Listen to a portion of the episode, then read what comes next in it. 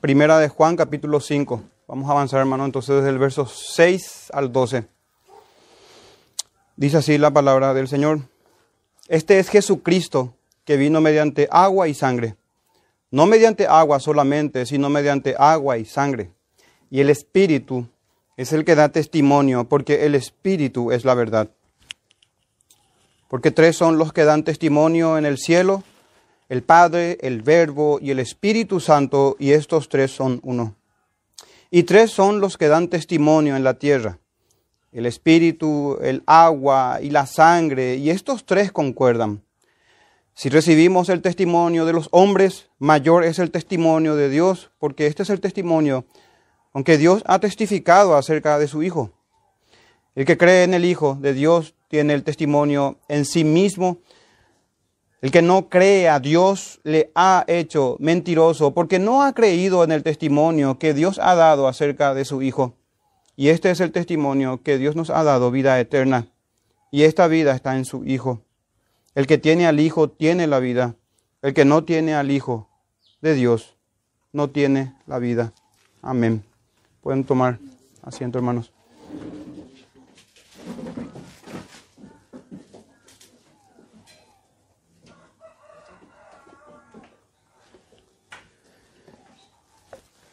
Hermanos, si son tan amables de, fijarse en, en, lo que acabamos de leer desde el verso 6 al verso 12.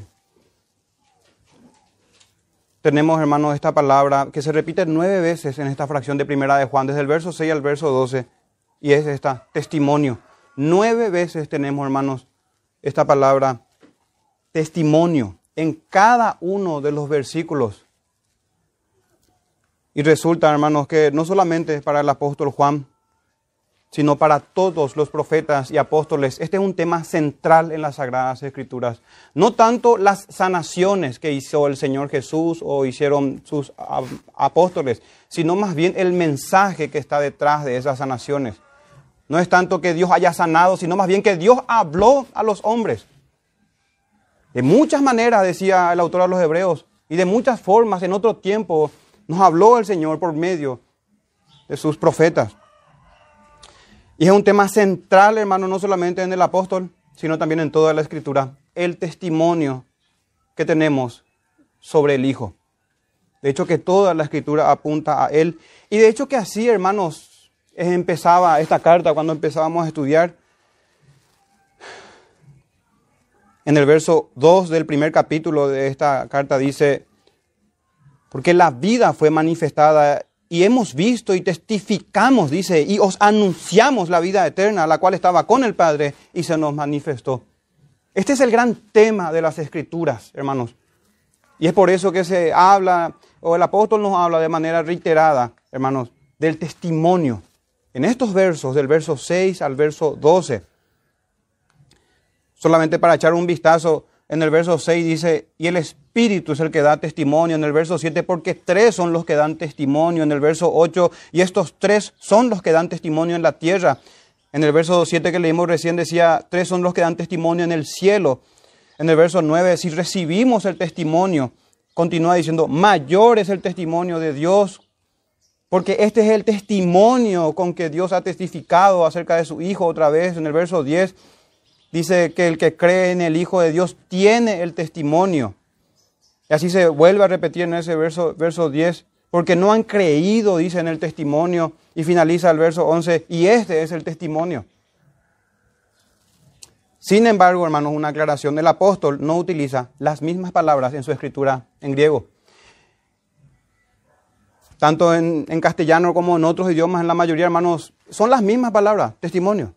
Pero yendo a los originales y al texto griego, es muy importante hacer una distinción y no quiero que avancemos sin antes dejar bien en claro, hermanos, esta diferencia que hay en esta, en esta forma que el apóstol se expresa, que en castellano aquí en nuestra versión Reina Valera la tenemos como testimonio y que se repite nueve veces. Sin embargo, hermanos, desde el verso 6 hasta el verso 8 se utiliza el griego martureo y desde el verso 9 al verso 12 se utiliza otra palabra griega que es marturía. y es importante, y vamos de hecho que dividir el sermón en dos partes, correspondientes a estas palabras. Del verso 6 al verso 8, repito, martureo, que significa atestiguar o dar testimonio o declarar, o también puede ser alcanzar un buen testimonio, como lo hacían los antiguos, como lo hizo Abel, que sus ofrendas, su sangre daba testimonio de él todavía, a pesar de que él ya había muerto. Esta es la palabra, hermanos, que el apóstol utiliza desde el verso 6 al verso 8. Martureo, repito, atestiguar. Y desde el verso 9 al verso 12, la palabra griega es marturía, que es un testimonio judicial. Es dado como una evidencia en un juicio, puede ser también una declaración testifical en un juicio. Las dos palabras, hermanos, son en Reina Valera testimonio. Pero repito, uno es una declaración de dar testimonio de un mensaje, que es del verso 6 al 8, y el otro es una declaración testifical en un juicio. Y quiero mostrarle, hermanos, por qué y cómo es que el apóstol Juan utiliza estas dos palabras griegas, hermanos. Y antes de avanzar en eso, para darles un ejemplo, siempre dentro del griego que se utilizaba en aquella época, pero trasladándonos brevemente y no hace falta que vayan, hermanos, pero al libro de Hebreos capítulo 11. Se utiliza esta misma palabra, que son del 6 al 8 que les dije. Del verso 6 al verso, al verso 8 vamos a utilizar esta palabra griega que es martureo, que significa atestiguar o dar testimonio o declarar o alcanzar un buen testimonio también. Y tiene mucho que ver con la predicación. En Hebreos 11.2 dice así, porque por ella alcanzaron buen testimonio los antiguos. Ahí la palabra griega que se utiliza, hermano, no es la de un testimonio judicial o una declaración testifical en un juicio, sino más bien es esta primera palabra griega, martureo. Por ella alcanzaron buen testimonio los antiguos. En Hebreos 11:4 dice, por la fe Abel ofreció a Dios más excelente sacrificio que Caín, por lo cual alcanzó testimonio de que era justo. Hebreos 11:5 dice, por la fe Enoch fue traspuesto para no ver muerte y fue hallado y no fue hallado, perdón, porque lo traspuso Dios y antes que fuese traspuesto tuvo testimonio de haber agradado a Dios. Todo, esta, todo esto que estamos leyendo entonces, hermanos, no es en el contexto de un juicio, sino más bien de una declaración o de un testimonio que ellos tuvieron por la fe. Hebreos 11:39, y todos estos alcanzaron aunque alcanzaron buen testimonio mediante la fe otra vez. Pero fíjense la diferencia, hermanos, y ojalá que esto nos ayude a, clarificar, de la otra palabra griega que es marturía, que es desde el verso 11 al verso 12. Una vez que le explique esto, vamos a bosquejar y ojalá que tenga más sentido del por qué se bosqueja en estos dos puntos. Pero fíjense, hermanos, cuando se utiliza esta palabra, marturía, que tiene que ver con una declaración testifical en un juicio, más que nada. Por ejemplo, tenemos esta palabra en Tito 1.13. Este testimonio es verdadero, dice. Recuerdan que Pablo habla a Tito acerca de los cretenses y un falso profeta incluso hablaba de ellos y decían malas bestias, glotones y todo eso. Entonces, ahí en Tito 1.13, este testimonio, y no utiliza el apóstol eh, Pablo en ese caso la palabra martureo, sino marturía una declaración testifical en contra de los cretenses. Este testimonio es verdadero, por tanto repréndelos duramente, dice, para que sean sanos en la fe. También a Timoteo, en 1 Timoteo 3:7, dice el apóstol Pablo, también es necesario que tengan buen testimonio de los de afuera, para que no caigan en descréditos y en lazo del diablo. Entonces, hermano, esas son las diferencias que podemos observar en el texto. Y vamos a dividir el sermón entonces, hermanos, en estos dos puntos, tocantes o como imponiéndonos el texto a nosotros. Desde el verso 6 al verso 8, y vamos a hablar, hermanos, del testimonio para salvación, que es la predicación del Evangelio, que es el testimonio que ha dado nuestro trino Dios desde el cielo y el testimonio que nos da las Sagradas Escrituras y todo apóstol y profeta en la escritura. Ese es el testimonio que es necesario recibir en este tiempo. Y nuestro verso 9, a partir de ahí partimos, vamos a avanzar a nuestro segundo punto, al verso, al verso 12. ese testimonio en el día postrero. Y será un testimonio en contra de los que han rechazado el Evangelio. Y sabemos, hermanos, que nadie tiene excusa delante del Señor, porque Dios se ha manifestado a todos los hombres en sus corazones por medio de la creación. Entonces, avancemos entonces a nuestro primer punto,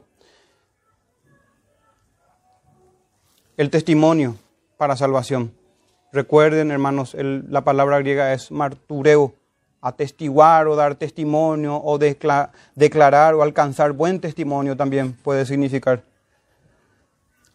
De hecho, que esto después se acuñó, esta palabra se utilizó también para los mártires, aquellos que dieron testimonio con sus vidas, profetizando o predicando sobre nuestro Señor. Así tenemos nuestros primeros versos. Este es Jesucristo que vino mediante agua y sangre. No mediante agua solamente, sino mediante agua y sangre. Y el Espíritu es el que da testimonio, porque el Espíritu es la verdad. Hermanos, el testimonio, así empieza el verso 6, este es Jesucristo. Sobre Él es el testimonio del Espíritu Santo. Mucho se habla del Espíritu Santo, especialmente en iglesias pentecostales o de corte pentecostal. Pero hermanos, la única forma que podemos nosotros asegurar de que hay una presencia del Espíritu Santo es anclándonos en su palabra. Y no es que Él me haya hablado, que Él me haya dicho, sino más bien, ¿qué tenemos en la Sagrada Escritura? Ese es el espíritu de verdad, que hoy se confunde por el espíritu de Kundalini, por el espíritu del desorden, por el espíritu, etc. Pero no es el Espíritu Santo, hermanos. Porque bien dijo nuestro Señor acerca del Espíritu Santo en Juan 16, 14, Él me glorificará porque tomará de lo mío y os lo hará saber. Cuando más, hermanos, profundizamos nosotros en el conocimiento de nuestro mediador, de nuestro Señor Jesucristo, de sus palabras, de sus mandamientos, sus ordenanzas, sus oficios, su primera venida, su regreso inminente, cuando más profundizamos desde Génesis a Apocalipsis, podemos tener certeza de que estamos siendo guiados por el Espíritu de verdad. Aquel que da testimonio del Hijo.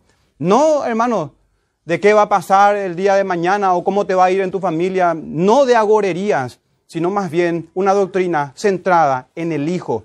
Porque así da testimonio el Padre desde el cielo y así da testimonio el Espíritu, quien fue dado a los apóstoles para que escriban cristocéntricamente y cristológicamente impecable acerca de la persona y la obra de nuestro Señor Jesucristo. Hermanos, el verso 6 habla, habla de esto, del testimonio que da el Espíritu de verdad. ¿Por qué es tan importante, hermanos, que, y que prestemos mucha atención en toda la escritura, por supuesto? Pero hoy nos toca meditar sobre esto. Porque si no, esta palabra testificará en contra nuestra en el día postrero. De cómo escuchamos al Señor. Así enseñó nuestro maestro y es importante que repitamos sus enseñanzas hasta que partamos a su presencia. En Lucas 24, 27, comenzando desde Moisés. Así ahí empieza, hermanos. Sobre este Jesucristo, a quienes los gnósticos, hermanos, predicaban, pero predicaban de un Cristo falso, que vamos a a, ver eso más adelante. Entonces el apóstol está em, guiando a los discípulos, hermanos, acerca de este Señor Jesucristo. ¿Recuerdan el sermón anterior, hermanos? Habíamos visto sobre una fe que vence al mundo. Y esa fe que vence al mundo es gracias a un nuevo nacimiento. Está enfocado en la persona y obra del Señor Jesucristo. Es una fe que tiene por objeto al Señor, no confiando en nosotros mismos ni confiando en otro Jesús. También veíamos que es una fe que obra, una fe que obra por el amor, una fe obediente, una fe que tiene frutos, no una fe muerta. Y esa es la fe también perseverante hasta el fin, Esa es la fe que vence a la mundanalidad, que vence al mundo. Pero justamente, ya que es tan importante esa fe, ahora el apóstol avanza, hermanos, sobre el objeto de la fe, a saber, la obra del Señor y su persona, su persona y su obra. Este es Jesucristo, dice. Y así hablaba nuestro Señor enseñando a sus discípulos. Hermanos, si vamos a estar en la cátedra del Señor Jesucristo, debemos aprender de su palabra. Y tenemos las escrituras. Y él dijo que desde Moisés, siguiendo por todos los profetas, declara Lucas esto en su evangelio, les testificaba, les declaraba, perdón, en todas las escrituras lo que de él decían. Hermano, no hay temas superfluos en las escrituras. Todo trata del Señor Jesús. No hay extraterrestres ahí como algunos hoy intentan predicar el cristianismo. Todo tiene que ver con Jesucristo. Todo tiene que ver con el Señor, las historias, las personas, los elementos, los eventos, los acontecimientos. Todo tiene que ver de alguna u otra manera con Jesucristo, nuestro Rey, nuestro profeta, nuestro sacerdote, nuestro juez, el heredero del mundo, el Hijo de Dios, el Mesías. Pero hermanos, ¿cómo es que quedaron estos discípulos de Lucas 24? ¿O cómo quedaron sus apóstoles? ¿O cómo quedó la iglesia acerca de este testimonio? Y vamos a revisar, hermanos, para tener nosotros esa común fe. Miremos algunos ejemplos. En Hechos 8.5, Felipe dice, entonces Felipe descendió a la ciudad de Samaria, les predicaba a Cristo. No de qué está pasando en Medio Oriente, no de qué, no hermano. El cristianismo no trata sobre estas cosas, trata sobre el Señor Jesús. Este es nuestro gran tema, hermanos, de predicación y de meditación. Este es el gran tema de las escrituras, el gran tema que el Padre habla a nosotros en su escritura. Felipe, hermanos, es este, el testimonio que tenemos en el libro de los Hechos sobre él, dice, les predicaba a Cristo. No a María, no a Moisés, no a Pedro, no a Pablo, no a sí mismo, le predicaba al Señor Jesús. Eso es ser cristianos realmente, seguidores del Señor y testigos de su muerte y su resurrección y su regreso inminente. Otro ejemplo, Pablo, en Hechos 9:20, ni bien se convierte a la fe, tenemos que dice la escritura, enseguida predicaba a Cristo en las sinagogas. Bien no le fue, por supuesto, porque era un mensajero fiel del Señor. ¿Y cómo termina el libro de los Hechos? También vimos Hechos 5, Hechos 9, vimos a Felipe, a Pablo. El último versículo del libro de los Hechos, el último verso del libro de los Hechos de los Apóstoles, Hechos 28, 31, predicando el reino de Dios y enseñando acerca del Señor Jesucristo. Obviamente el apóstol no predicaba cuando dice aquí el reino de Dios, no es que él está hablando que el Señor vendrá y reinará mil años en, el, en vez del César. No tiene que ver con eso, hermano. Es que Él fue ascendido al trono de David. El Señor levantó a nuestro gran rey desde, la tumba, de entre los muertos, y Él reina. Y está reinando en el cielo mil años, dice en un lenguaje simbólico de Apocalipsis. Pero hermanos, este es el testimonio para salvación. Centrado, anclado en el Hijo de Dios, en el Cristo, y este es al mismo tiempo el testimonio del Espíritu Santo. Pero aquí tenemos una dificultad, hermano, en este texto que dice que vino mediante agua y sangre. Y tenemos varias posturas sobre, sobre los comentaristas, sobre cómo interpretan este texto. Antes de de revisar, hermanos, estas, estas posturas, quisiera leer yo un comentario de Kistemaker sobre esto, sobre este verso en particular. No tanto relacionado a cómo él interpreta sangre, agua y sangre, sino más bien en un contexto histórico que me parece que es importante considerar nosotros. Dice así este comentarista, cuando comenta sobre, no vino por agua solamente, sino agua y sangre. Dice así, Juan puede haber escrito estas palabras para combatir el movimiento hereje conocido como gnosticismo. Uno de sus representantes, Cerinto, enseñaba que el Cristo divino descendió sobre Jesús en el momento de su bautismo y le abandonó antes de morir a la cruz. Los gnósticos afirmaban que Cristo no experimentó la muerte, en oposición a esta herejía gnóstica que probablemente recién había comenzado a ejercer su influencia, cuando Juan escribió esta epístola, Juan enseña la veracidad histórica de Jesucristo. El Hijo de Dios comenzó su ministerio terrenal cuando fue bautizado, completó este ministerio cuando derramó su sangre y murió. Este es, hermanos, comentario de, de, pero lo que yo quiero eh, traer a ustedes es justamente este contexto histórico de los gnósticos. Pasemos a las posturas de entre varias que hay. Tengo cinco posturas que son respetables, hermanos. La primera es esta. Algunos sugieren que agua se refiere al bautismo de Jesús y sangre a su crucifixión. Agua, bautismo, y sangre su crucifixión, que tiene que ver seguramente con lo que leímos recién en este comentarista, que haciendo eh, alusión a, esto, a esta doctrina gnóstica, hermanos. También otros sugieren que agua y sangre se refieren a los dos sacramentos, al bautismo y a la cena del Señor, que de alguna u otra manera también se asemeja mucho a la interpretación anterior. Otros, como Juan Calvino, Dicen que esto apunta a las sombras o a los tipos del Antiguo Testamento, ya que todo eso apuntaba a la purificación en la sangre propiciatoria y expiatoria del Señor. Agua y sangre. Una sangre sin mancha, inmaculada, que limpia al pecador.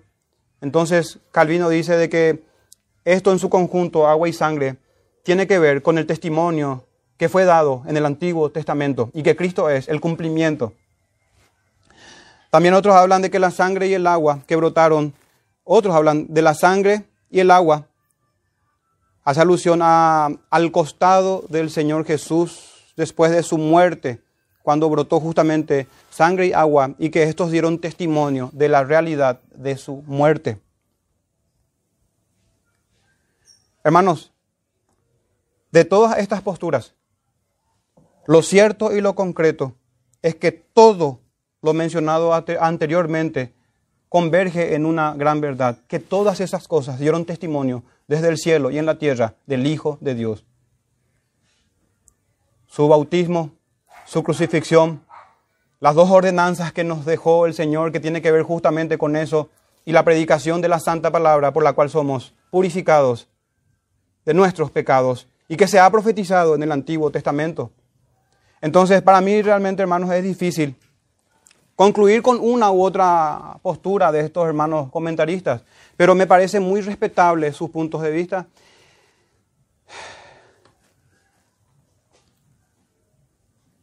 Entonces, a modo de aplicar a nosotros, hermanos, y considerando también lo que vimos en la introducción, que tiene que ver con el testimonio. Entonces, la verdad, hermanos, son posturas muy respetables todas estas, pero todas convergen en algo en común y es el testimonio que nos ha dado el Señor.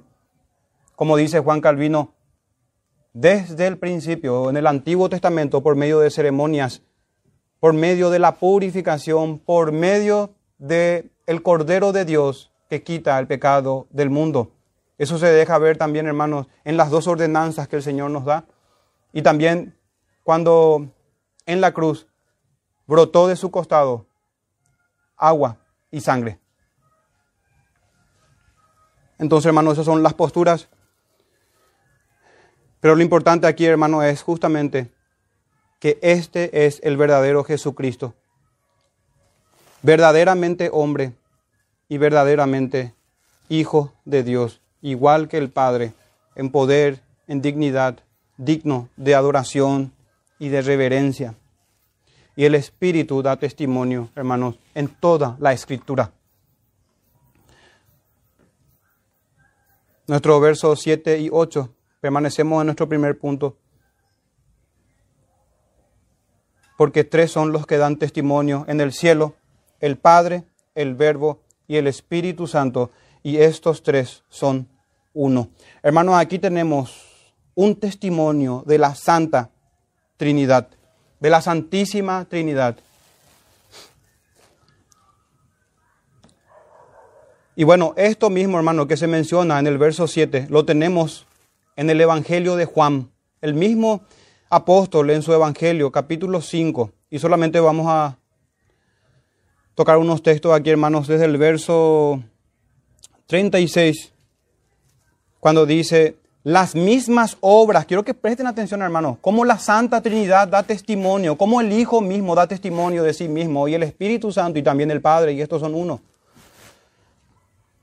Cuando dice en el Evangelio de Juan capítulo 5, verso 36, las mismas palabras que yo hago, a mitad del verso 36 estoy tomando, las mismas obras, disculpen, que yo hago dan testimonio de mí que el Padre me ha enviado. Hermanos, esas son las obras de testimonio, de certificación del mensajero. Es son las obras del Espíritu Santo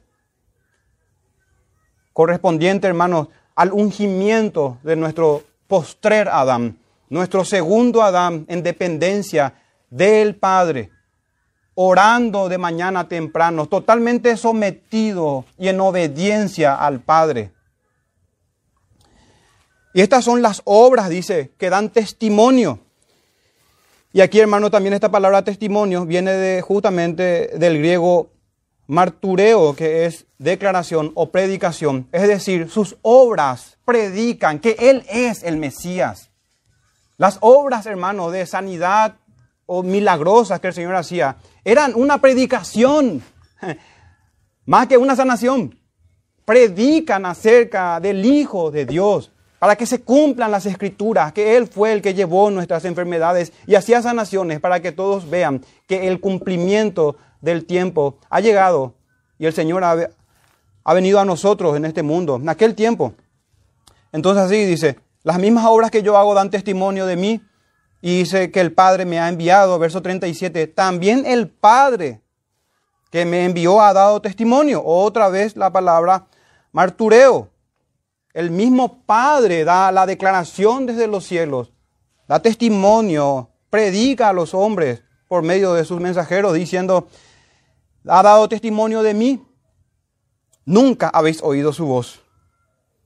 Qué impresionante, hermano. Que gente que tenía la escritura, que tenían a los profetas, el Señor les diga eso. Nunca habéis oído su voz, ni habéis visto su aspecto, ni tenéis su palabra morando en vosotros.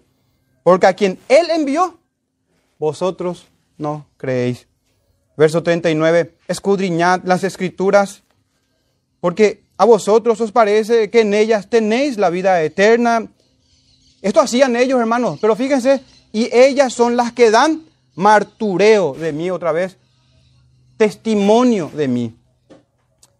Ellos escudriñaban las escrituras porque pensaban y estaban en lo correcto en eso, que ahí hay vida eterna.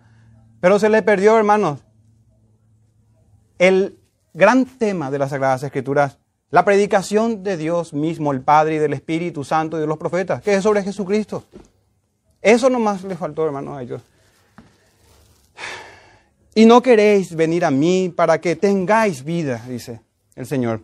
Pero hermanos, en esta parte del Evangelio de Juan, en esta porción, en estos versos, tenemos el testimonio que Jesucristo mismo da de sí. Tenemos el testimonio que el Espíritu Santo da también y no podemos olvidar, hermano, el testimonio que dio en su bautismo, descendiendo en forma de paloma, el Espíritu Santo y el Padre desde el cielo. Esta doctrina, hermanos, que tenemos en el verso 7, está en las Escrituras. ¿Y por qué es que menciono eso, hermanos? Porque algunos sostienen que los manuscritos, manuscritos más antiguos no contienen este verso 7. Esto también conocerán y recordarán, hermanos, la disputa, contienda o debate que hay entre posturas, entre corrientes dentro del cristianismo de, entre el texto crítico y el texto recibido. Entre manuscritos, el texto crítico, hermanos, ellos aluden a manuscritos más antiguos. Y los que somos o tenemos la postura del texto recibido, nos sostenemos, hermanos, en la providencia del Señor, desde que desde siempre el Señor ha dado su escritura a su iglesia. Y es el texto que hemos recibido y que ha recibido, han recibido nuestros hermanos en la Reforma. Pero pareciera, hermanos, eh, interesante la postura de quienes sostienen o están de acuerdo o abrazan el texto crítico, aluden a, a manuscritos más antiguos. Quisiera, hermanos, leerle un comentario de uno de nuestros hermanos que está a favor del texto recibido. Y es el pastor John Hill, un pastor inglés, bautista particular, reconocido erudito en el hebreo, nacido en 1697 y fue a la presencia del Señor en 1771. Sobre este verso en particular, hermanos, el verso 7 dice, algunos han cuestionado la autenticidad de este texto y ahora él lo que va a hacer es citar la postura o citar los argumentos de quienes niegan que este texto es inspirado y luego refutar esos argumentos desde su conocimiento, no solamente del idioma, sino también desde el conocimiento de este, que este hermano pastor tuvo de los manuscritos. Y los que conocen su comentario sabrán, hermanos, lo, lo técnico y académico que es, y pastoral también, por supuesto, pero en cuanto a los originales, cuando comenta este hermano. Entonces dice él, algunos han cuestionado la autenticidad de este texto porque falta en la versión siriaca, como también en las versiones árabe y etíope, y porque el antiguo intérprete latín, aludiendo a Jerónimo, no lo tiene y no se encuentra en muchos manuscritos griegos, ni citado por muchos de los padres antiguos, incluso por aquellos que escribieron contra los arrianos, cuando podría haberlos sido de gran utilidad, a todo lo cual se puede responder que en cuanto a la versión siriaca, que es la más antigua y de la mayor consecuencia, no es más que una versión una, versión y defectuosa. ¿Por qué dice eso? Continúo leyendo, dice, la historia de la mujer adúltera en Juan capítulo 8, la segunda epístola de Pedro, y la segunda y tercera epístola de Juan, la epístola de Judas y el libro de Apocalipsis anteriormente faltaban en él. Este es el manuscrito más antiguo que algunos usan para defender su texto crítico. Todos estos libros, dice nuestro hermano faltaban en él. Hasta que se restauraron a partir de la copia del obispo Usher. En, cuanto al antiguo intérprete latino, es seguro que se ve en muchos manuscritos latinos de una fecha temprana, este versículo 7. Y se encuentra en la edición Vulgata Latina de la Biblia Políglota en Londres. La traducción latina que lleva el nombre de Jerónimo tiene ella y quien en una epístola suya, Jerónimo, antepuesta a su traducción de esta epístola canónica, se queja de la omisión de ella por partes de intérpretes infieles. Ya Jerónimo se quejaba de eso. Y en cuanto a la falta en algunos manuscritos griegos, como el de Alejandría y otros, basta decir que se encuentra en muchos otros. Esta es una antigua copia británica y en la edición complutense cuyos compiladores se sirvieron de varias copias. Y de 16 copias antiguas, nueve de ellas lo tienen. En cuanto a que no haya sido citado por algunos de los padres antiguos, esto no puede ser prueba suficiente de su falsedad ya que podría estar en la copia original, aunque no en las copias actualizadas de ellos por descuido o infidelidad de los transcriptores, o podría estar en sus copias sin embargo no citado por ellos. Sin embargo, después de todo, es citado por muchos de ellos, y aquí empieza a citar el hermano, por Fulgencio a principios del siglo VI contra los arrianos, sin escrúpulos ni vacilación, dice. Y Jerónimo, como se observó antes, lo tiene en su traducción hecha a finales del siglo IV y es citado también por Atanasio alrededor del año 350 y antes de él por Cipriano a mediados del siglo III alrededor del año 250 y es mencionado también por Tertuliano alrededor del año 200 y que fue dentro de 100 años o poco más de la redacción de esta epístola, lo cual puede ser suficiente para convencer a cualquiera de la autenticidad de este pasaje. Y además no hubo ninguna disputa al respecto hasta que Erasmo lo omitió en la primera edición de su traducción del Nuevo Testamento y sin embargo él mismo, con el crédito de la antigua copia británica antes mencionada, la incluyó en otra edición de su traducción. Bien, hermanos, valiéndonos de este antiguo pastor y sosteniendo también nuestra postura, que no es antojadiza, que tiene más que ver con, el, con la promesa del Señor, que nos daría a su iglesia, su palabra. Pero también tenemos la misma doctrina en la escritura. Hermanos, antes de pasar a nuestro segundo punto, todo radica en esta pregunta que el Señor mismo hacía a sus discípulos. Y es la pregunta que hará a cada uno de nosotros. Y que ya lo, ya lo habrá hecho. De hecho, que así entramos a la fe cristiana. ¿Quién dicen los hombres que soy yo? Este es el más grande tema del mundo entero, hermanos. Esta es la común fe. La fe que una vez fue dada a los santos. Podemos hacernos preguntas como estas. ¿Qué predicamos nosotros, hermanos? ¿Predicamos acerca de este Cordero de Dios que quita el pecado del mundo? ¿Cómo leemos las escrituras de Génesis a Apocalipsis? ¿Cuál es nuestra doctrina? ¿Damos testimonio del Señor? Etcétera. Podemos hacernos preguntas como esas. Pero también es muy importante, ¿estamos recibiendo su testimonio? ¿O cómo escuchamos su voz?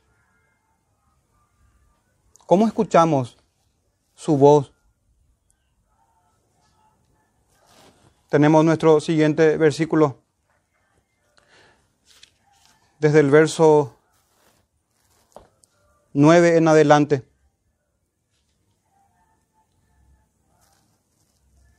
Vamos a hablar, hermano, ahora sobre este testimonio, pero en el día postrero. El apóstol a partir de aquí, hermanos, utiliza la palabra marturía. En todas las veces que ustedes vean ahora, del verso 9 al 12, es un testimonio judicial.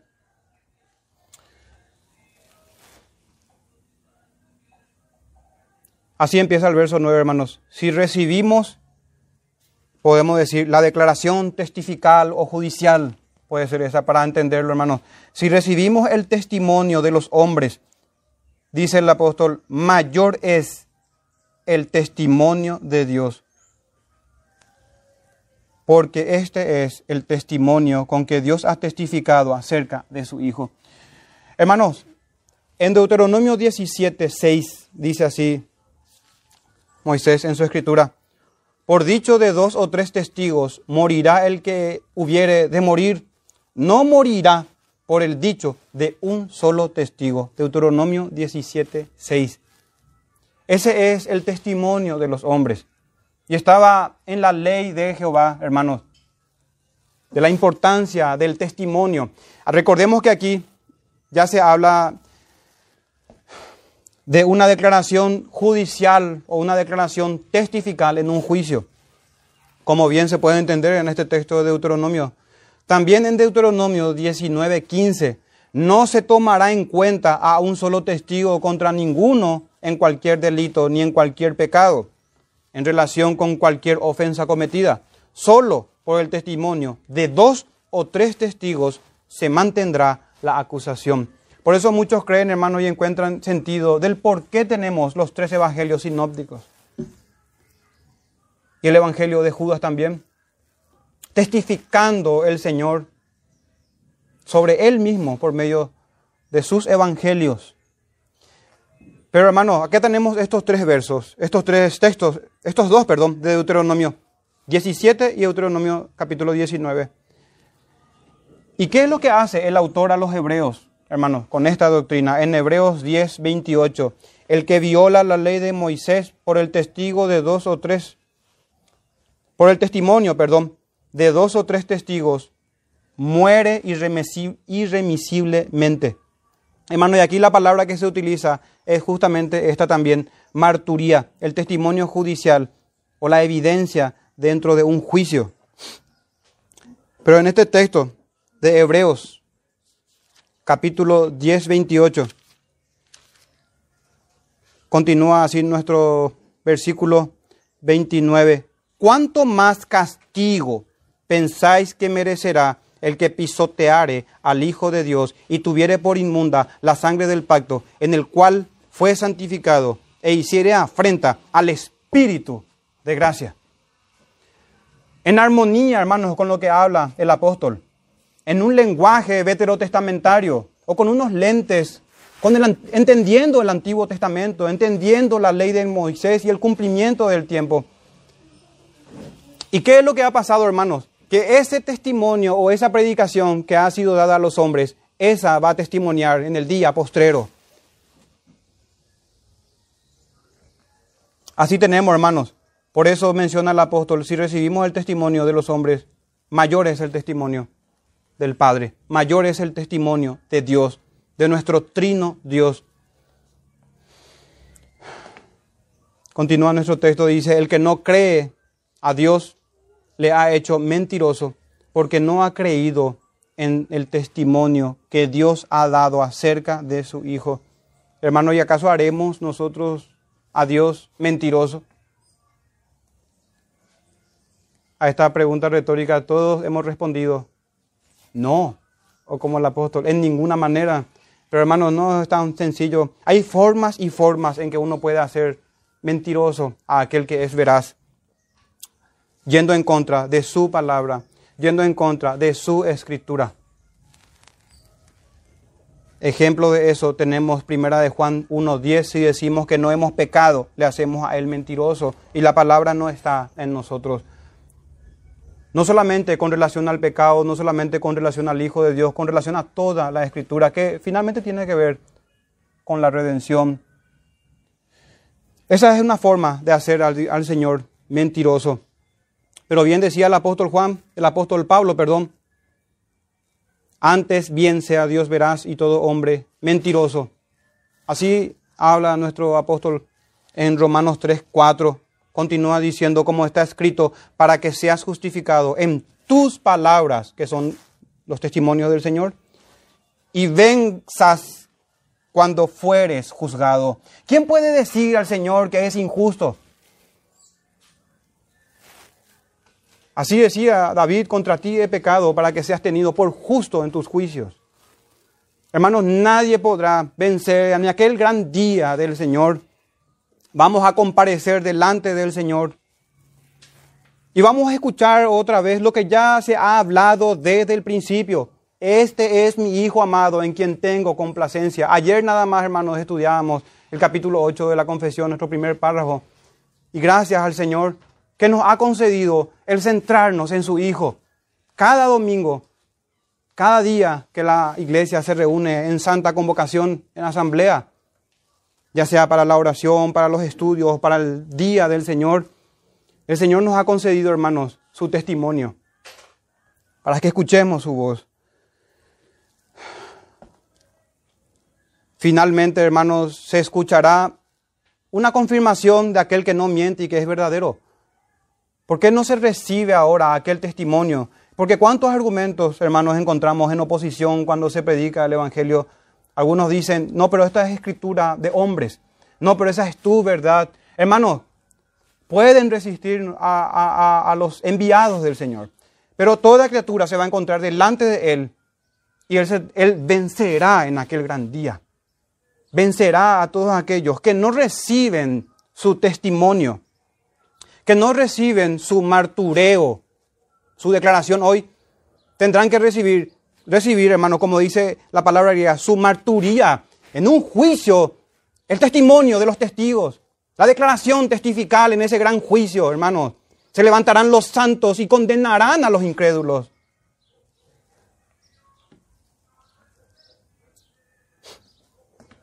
No podemos, hermanos, hacer al Señor mentiroso.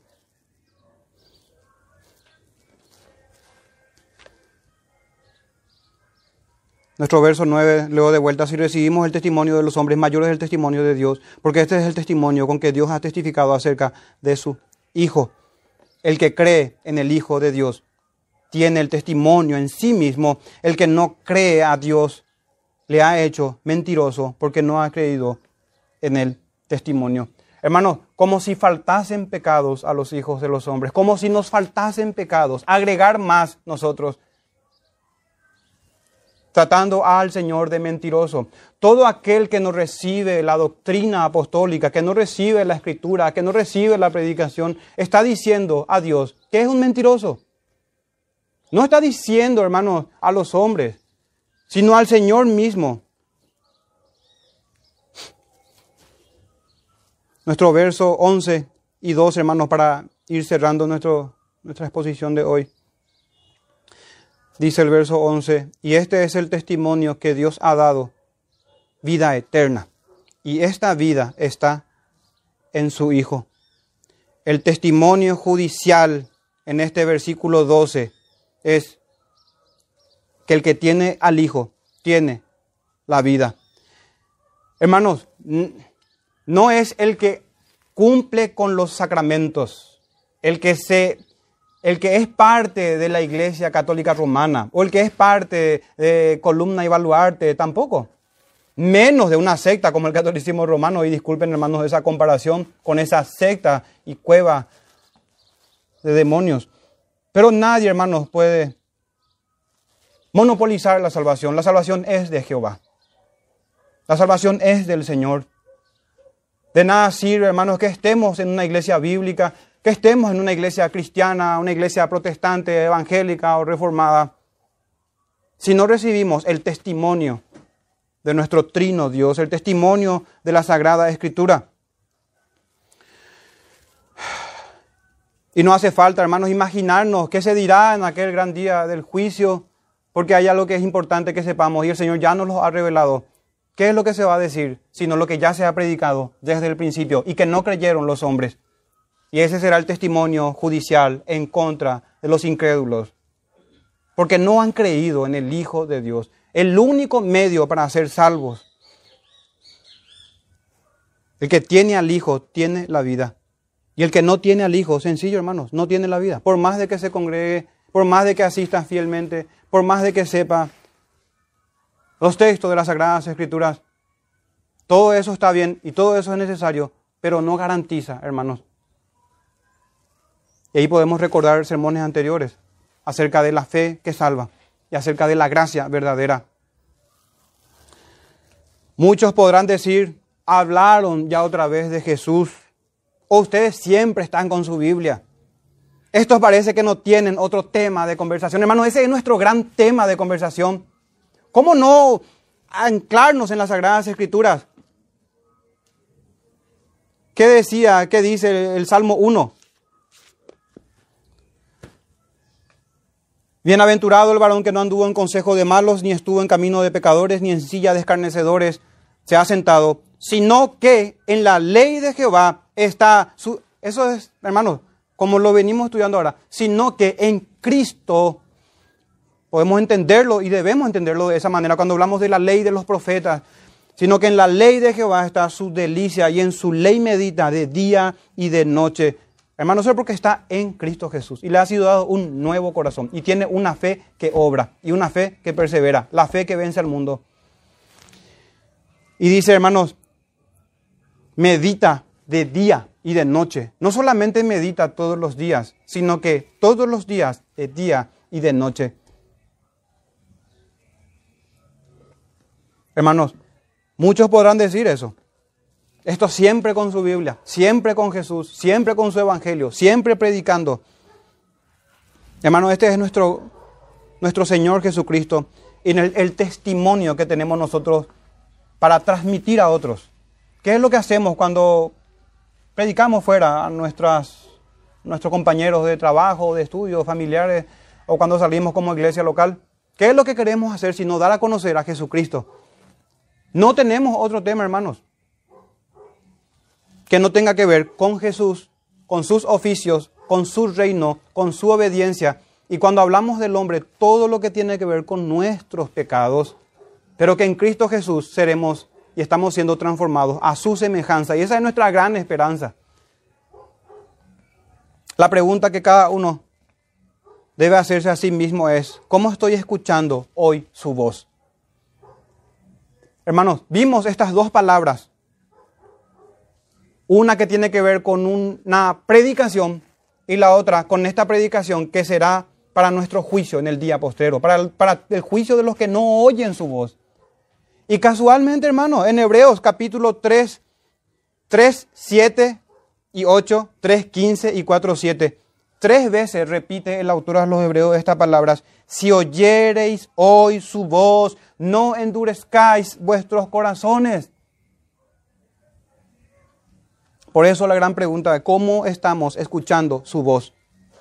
Porque finalmente, hermanos, todo se resume en estas palabras. El que me rechaza y no recibe mis palabras, tiene quien le juzgue. La palabra que he hablado, ella le juzgará en el día postrero. Juan 12, 48.